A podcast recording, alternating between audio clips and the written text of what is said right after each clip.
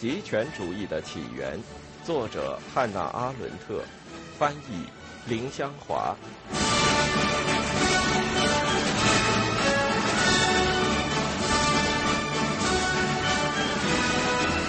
第一部：反犹主义序言。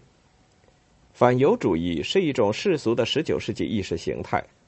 它的名称虽然不是它的争论之处，在19世纪70年代之前还不为人知晓。它同宗教方面由于两种不同的教义互相敌对而煽动起来的仇视犹太人显然不是一回事，甚至连反犹主义是否从仇视犹太人中获得理论根据和感情缘由也还是个问题。从罗马帝国末期到中世纪、近代和现代，犹太人连续不断的遭到迫害、驱逐和屠杀。有一种观点认为。反犹主义只不过是中世纪普遍迷信的一种世俗翻版。这种观点常常掩饰着一种谬论，它无异于一种相应的反犹主义说法，说是有一个秘密的犹太社会自古以来一直统治着，或者有野心去统治世界。从历史上看，中世纪晚期到近代，犹太人事务的间断比古罗马到中世纪之间的断裂更显著。也比从中世纪早期到灾难性的第一次十字军东征之间的鸿沟更明显。第一次十字军东征常被认为是犹太人历史上走向散居最重要的转折点，因为中世纪晚期到近代的间断持续了将近两个世纪，从十五世纪一直到十六世纪末，期间犹太教与异教之间的关系降到了有史以来的最低点。犹太人对外部世界条件与事件的漠不关心却达到最高点，而犹太教成了比以往任何时候都要封闭的一种思想体系。就在此时，犹太人在并无外来干涉的情况下，开始思考犹太民族和各民族之间的差异不在于教义和信仰，而在于内在天性。犹太人同异教徒之间古老的两分法。与其说是教义的争执，不如说是种族根源。这种对犹太人一种特征的评价，只是到了较晚的启蒙时期才在非犹太人中盛行，并且明显的是产生反犹主义的必要条件。重要的是，必须指出，它首先产生于犹太人的自我解释。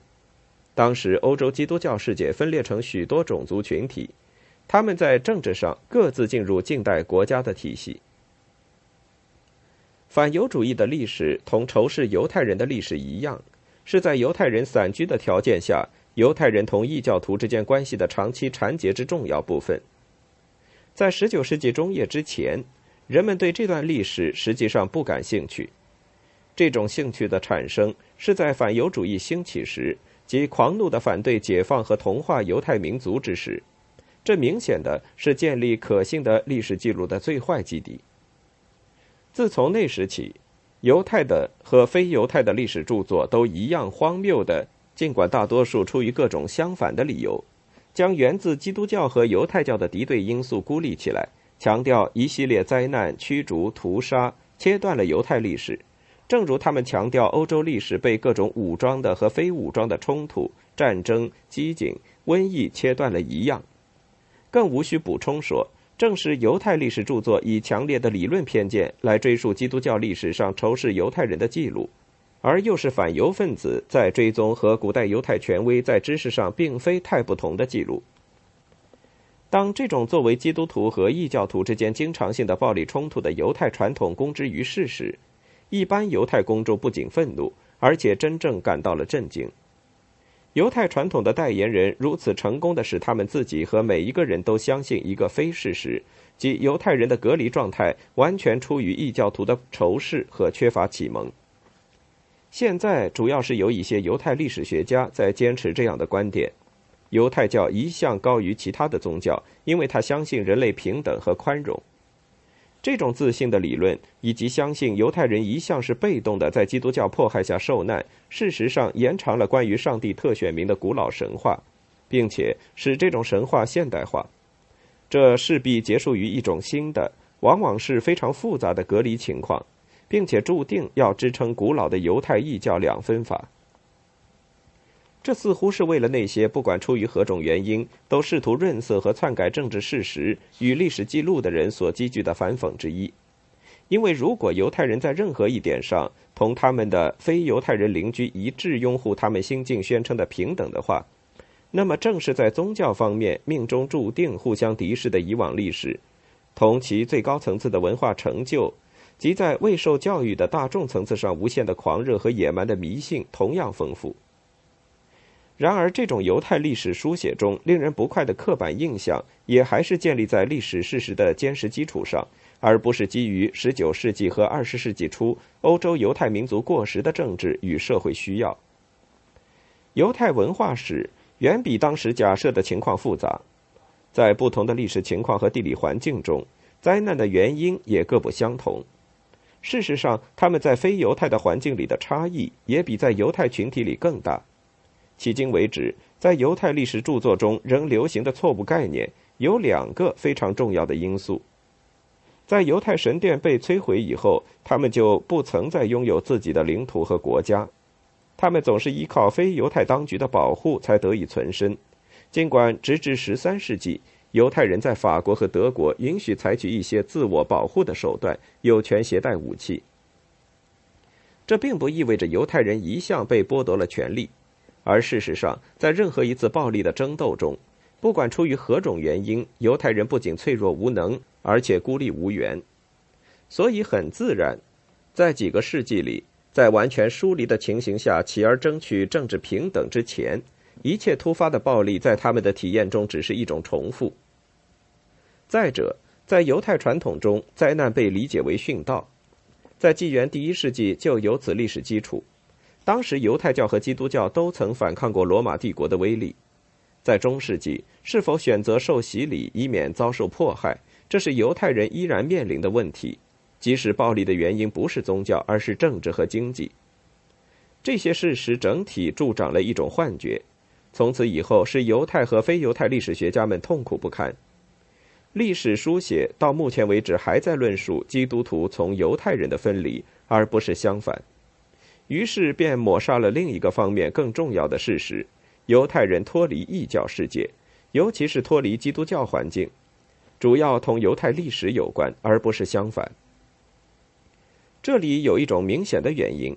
人们作为一个一致的整体，其生存取决于自愿的隔离状态，而不是像目前假设的那样取决于基督教和非犹太人的敌视。只有在19世纪和20世纪，在获得解放和到处同化之后，反犹太主义才在民族的保存中发挥作用。因为只有在此时此刻，犹太人才渴望被非犹太社会接纳。当19世纪全欧洲受过教育的阶级中普遍流行反犹太情绪时，除了很少的例外，反犹主义作为一种意识形态，在总体上一直是疯狂者的特权，而在具体事件中则处于疯狂的边缘。甚至连犹太教义辩护中一些含义不明的论点，尽管除了那些原就已相信的人。从未使人信服，但其中那些气势恢宏的博学例子和研究文献，与犹太教的敌人所提供的历史研究不相上下。战争结束以后，我为写此书而收集材料，查阅跨越十几年的文献资料和精彩的手稿，竟然不见有一篇全面论述这一主题的文章够得上历史学术研究的基本标准。自那以后，情况也无甚改观。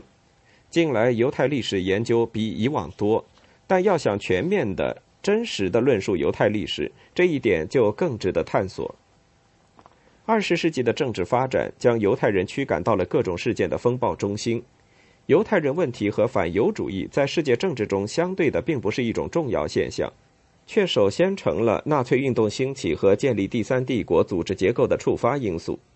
第三帝国的每一个公民都必须证明他不是一个犹太人。随后触发了史无前例的世界大战暴行，最后又造成了西方文明中亘古未有的种族灭绝。对我而言，就这一切不只感到悲哀及提出谴责，更应该有一种全面的理解。所以我这本书就是尝试去了解那些乍看之下只是令人愤怒的事情。当然，理解并不意味着不能从已有的结论中大胆的推论出前所未有的结论。或者用类比和概括的方法解释如今不再被体验的现实的冲击和令人震惊的经验等等现象，反而是要有意识的检视和承担历史事件赋予我们的重任，既不否认他们的存在，也不悲顺于其沉重的性质，似乎事实上发生过的一切都只是历史的必然。总之，理解意味着不先入为主的、认真的面对并抗衡现实，不管它可能是什么或曾经是什么。要做全面理解，对19世纪欧洲犹太历史和反犹主义发展的情况的某种熟悉程度是必不可少的。虽说当然还是不够的。下面各章论述19世纪历史中实际上属于极权主义的起源的各种因素。反犹主义的全面历史也有待于写出，但这不属于本书的范围。只要还存在这一空白，就完全有理由发表下列各章，即使只从学术研究的目的出发，作为一部更全面的历史著作中的独立部分。虽说我原先只想将它当作极权主义先期历史的一个组成部分。再者，反犹主义的历史落入非犹太的狂想者和犹太辩护者的手上。却被著名的历史学家们小心翼翼地回避了，其真相已做了必要的修正，也成为表现在后来的极权主义现象中的几近所有成分。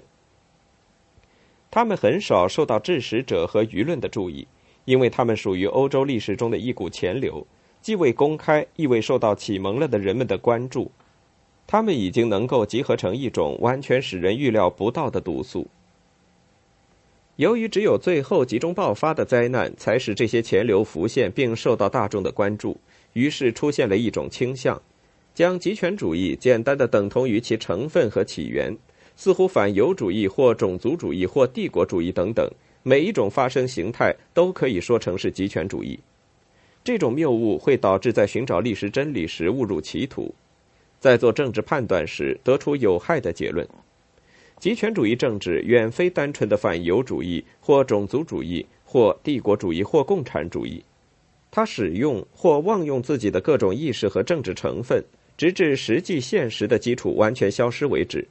而意识形态是从这些基础上产生力量和宣传价值，例如阶级斗争的现实，或者犹太人同他们的邻居之间的利益冲突。低估纯粹种族主义在美国南部各州政府的角色将会是一种严重的错误。不过，如果由此得出结论说美国的很大一块地区一百多年来一向在极权主义统治之下，这将会是更严重的谬误。十九世纪反犹主义运动真正直接的结果不是纳粹主义，相反倒是犹太复国主义。至少根据它的西方意识形态形式来看，它是一种反意识形态。是对反犹主义的回答。这并非说犹太民族的自我意识是反犹主义制造出来的。即使只是粗略的了解犹太历史，知道自从犹太人被驱逐出巴比伦以后，他们的中心问题一直是如何在全面分散的困境下争取生存，也就应该打破这样一种最近的迷思。这是自从萨特以存在主义观点解说这些由别人来看待和下定义的犹太人之后，在知识界颇为流行的迷思。